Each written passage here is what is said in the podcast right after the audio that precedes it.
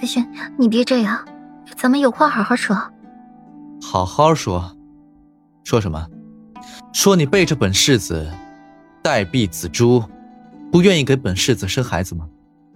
裴玉的语气骤然凌厉起来，猛地坐直了身子，脖子里渐渐的升起了寒气来，而根源正是裴玉。我，我没有。顾然往后退，身子一下撞在了门板上，下意识的要开门出去。你没有？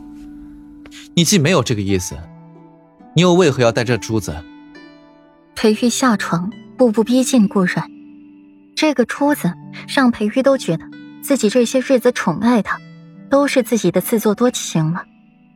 亏他以为顾阮有心，却没想到她就是一个没心没肺的女人。他一遍遍的磨着她，想要她给自己生一个孩子。后来他松口答应了，可这个珠子的出现，完全就是给他炽热的一颗心泼了一桶冰水。裴玉走上去，修长的手指扣着顾软秀雅的下巴，细细的打量这张美艳绝伦的脸，凤眸泛着水雾，泪光闪烁的看着自己，连眼里都是自己的倒影，和自己触手可及的温软的肌肤，光滑细腻，怎么着都狠不下心了。喝过坐胎药了？裴玉突然低柔着声音询问他，话语缠倦。就那么不想给本世子生孩子吗？裴玉突然往前一步，压着顾阮的身子，把他抵在了门板上，一边说着话，手一边在顾阮的腰间摸索，解着那腰间的衣结。你会想的。裴玉松开了钳制住顾阮的下巴，薄唇附上了顾阮的唇边，轻轻的吻着，有意无意的撩拨着他，在他的唇间肆意，手也揉着顾阮的身体，带着他欢愉。别，不行！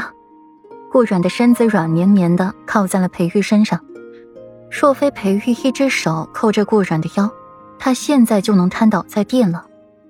顾软的凤眸迷离了一瞬，倚在了裴玉怀里，浅浅的呼吸着空气。怎么不行？这几日是你受孕的日子，既然同意了与为夫有个孩子，那就得努力才行。这才刚开始呢。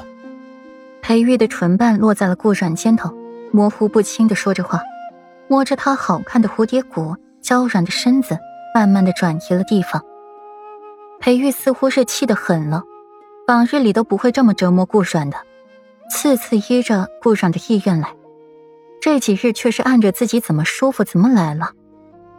本是初冬，却是比往年更早的下起了小雪花。凛冬三日。小雪绵延，屋内的两人却是三日未出房门了。可一日一晚的做胎药却是不曾断过，又复三两日，迎来月半。宫中九公主设下了宴席，名曰“选驸马”。公主如今十七岁了，早该到了婚配的年纪了。只是武皇后舍不得爱女，便将其多留了两年，如今却是拖不得了。狄公主就是皇帝最宠爱的一个女儿，如今选驸马更是声势浩瀚，邀请各世家的公子小姐入宫。前为选驸马，后为平城权贵促得良缘，不过是变相的相亲宴罢了。将平城无婚配的少年郎都汇聚宫中，考文史，考武术，只有像这样六艺俱全、品学兼优之人才配得上公主。就在宫中举行。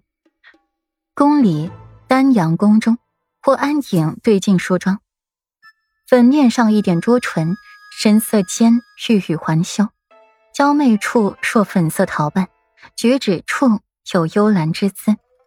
一双野丽如云似雾的桃花潋滟的眸子，更是令人心醉。明镜清澈，灿若繁星，眉眼弯弯如画，皎若秋月。仿佛那灵韵也映了出来，一颦一笑之间，高贵的神色自然流露，让人不得不惊叹于她清雅灵秀的光芒。